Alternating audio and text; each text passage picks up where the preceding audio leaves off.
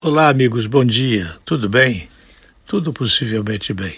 Apenas quero lembrar que o Líbano continua com protestos violentos e com a renúncia de ministros, inclusive do primeiro-ministro. Mais gente fugindo, mais gente precisando de ajuda, mais gente com criança no colo, o cachorro amarrado, o cachorro amarrado na mudança um carro velho, um colchão em cima do carro, fugindo para lugar nenhum. Os libaneses são pessoas simpáticas. O Brasil tem muitos libaneses.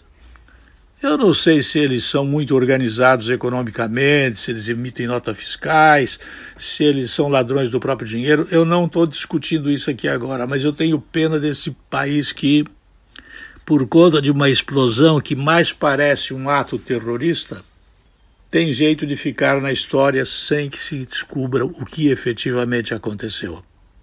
Tenho muita pena do Líbano e dos libaneses.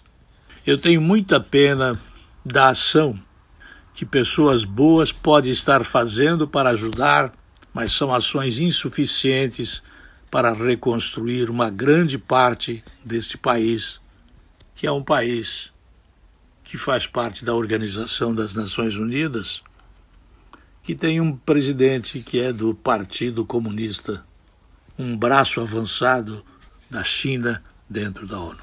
Eu volto logo mais.